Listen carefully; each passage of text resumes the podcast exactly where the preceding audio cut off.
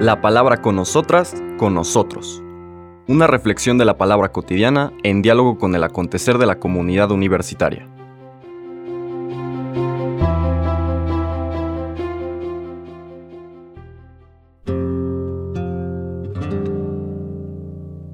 Hola, buenos días.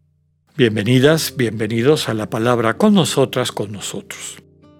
Hoy miércoles 18 de octubre, vigésima octava semana del tiempo ordinario, nos vamos a, mover un poquito en el Evangelio de Lucas, nos vamos a dejar el Evangelio que hemos estado meditando, pero fíjense curiosamente, hoy es la fiesta de San Lucas Evangelista y la liturgia nos propone un texto del propio Lucas pero que meditamos hace un par de semanas. Es el capítulo 10, versículos del 1 al 9, este envío de los 72 discípulos.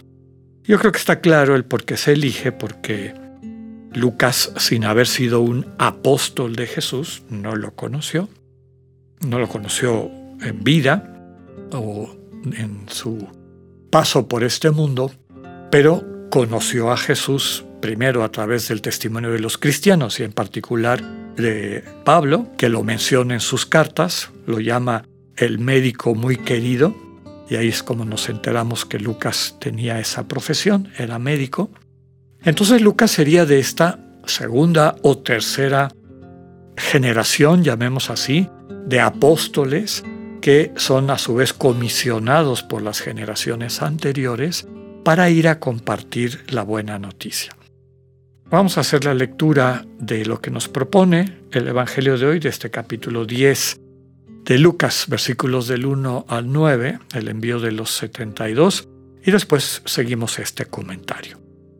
En aquel tiempo Jesús designó a otros 72 discípulos y los mandó por delante, de dos en dos, a todos los pueblos y lugares a donde pensaba ir y les dijo, La cosecha es mucha, y los trabajadores pocos.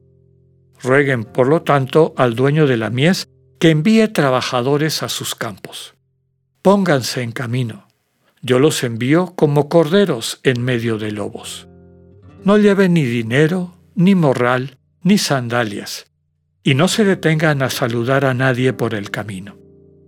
Cuando entren en una casa, digan, que la paz reine en esta casa.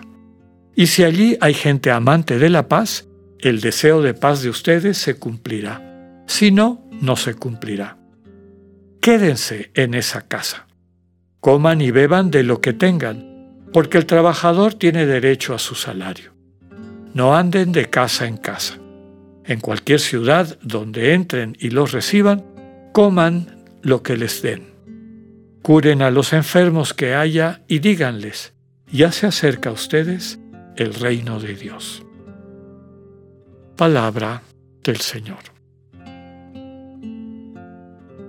Pues como les comentaba, el sentido de este texto propio del Evangelio de San Lucas y además, como comentábamos, muy apropiado para esta fiesta en que lo recordamos.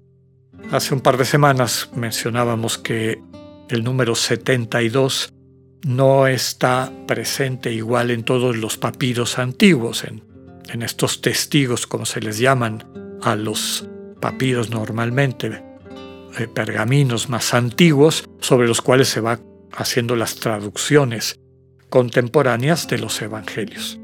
En esos testigos, en esos papiros más antiguos, a veces aparece 72, a veces aparece 70.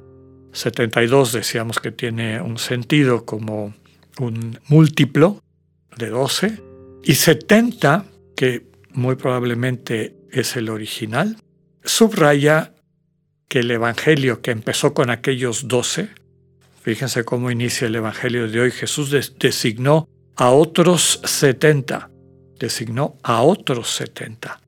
Y había designado a alguien antes. ¿Quiénes? Los 12 ahora en un segundo envío, manda a 70 discípulos y comentábamos que 70 era el número de todos los pueblos del mundo, desde la perspectiva de la numerología judía, de la tradición judía. Había 70 naciones en el mundo.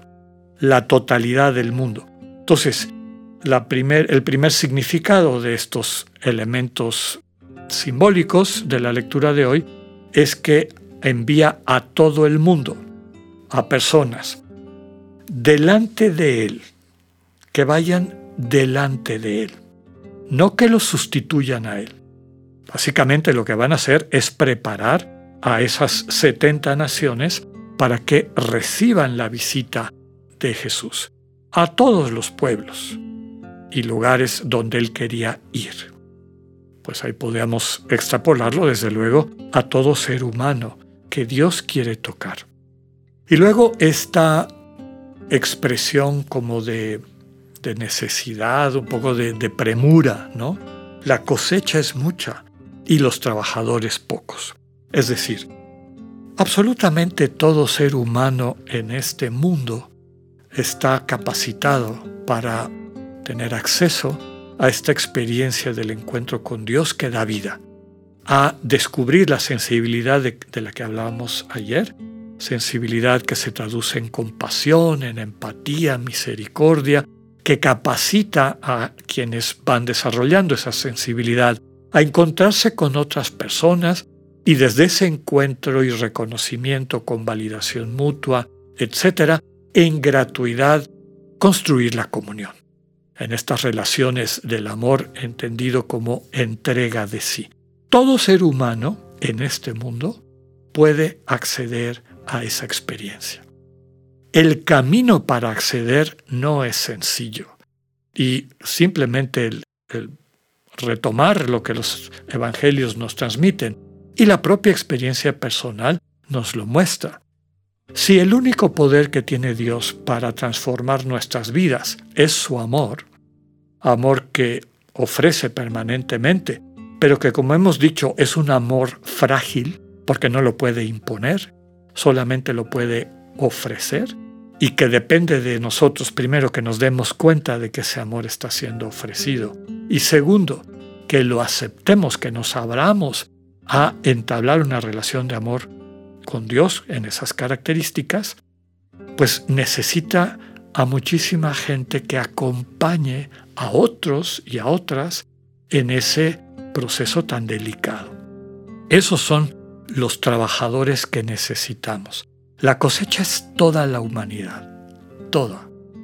Los trabajadores, las trabajadoras, son quienes, habiendo descubierto ese amor, habiendo consolidado en sus vidas, en su conciencia, esa sensibilidad que les lleva a la compasión, empatía, misericordia, pues que en sus interacciones con las otras personas puedan transmitirlo. De eso hace mucha falta y por eso la petición insistente de que Dios pues nos siga regalando personas que estén dispuestas y capacitadas para hacer ese servicio a toda la humanidad.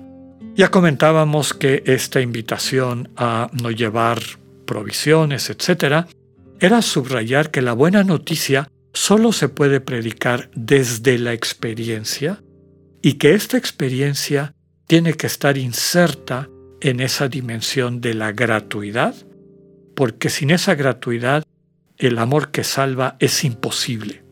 El amor divino es un amor gratuito, no es premio, no es el fruto de nuestro esfuerzo, no es lo que Dios nos da porque nos lo ganamos. Es gratuidad absoluta, cuesta mucho trabajo el acompañar a personas para que experimenten eso. Por lo tanto, el testimonio que dan estos enviados y enviadas es de personas que viven en esa gratuidad. No llevan este, provisiones, no se apertrechan, confían en que no les va a faltar nada. Y aquel dicho, cuando lleguen a una casa digan, la paz esté en esta casa, que la paz reine en esta casa. Esto de decir significa comunicar. Cuando entren en una casa, comuniquen, es decir, den testimonio. Su manera de interactuar con la gente que irradie esa paz, esa tranquilidad, esa plenitud que está centrada en la sensibilidad propia del amor divino. Si la gente tiene esa sensibilidad, va a coger su paz y va a empezar a crecer esta vivencia de la construcción de una comunión centrada en esa sensibilidad y valores. ¿no?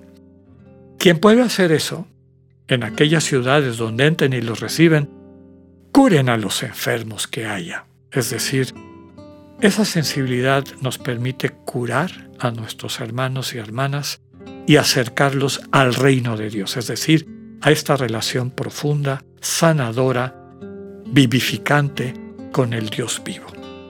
Qué lindo que en esta fiesta de San Lucas Evangelista, médico de cuerpos, veamos cómo podemos ejercer nuestra vocación de ser médicos de almas. Que tengan un buen día, Dios con ustedes. Acabamos de escuchar el mensaje del Padre Alexander Satirka. Escúchalo de lunes a viernes a las 8.45 de la mañana por radioiberoleón.com, a través de nuestra app gratuita para iOS y Android o por Spotify. Esta es una producción de Radio Ibero León en colaboración con el ITESO, Universidad Jesuita de Guadalajara.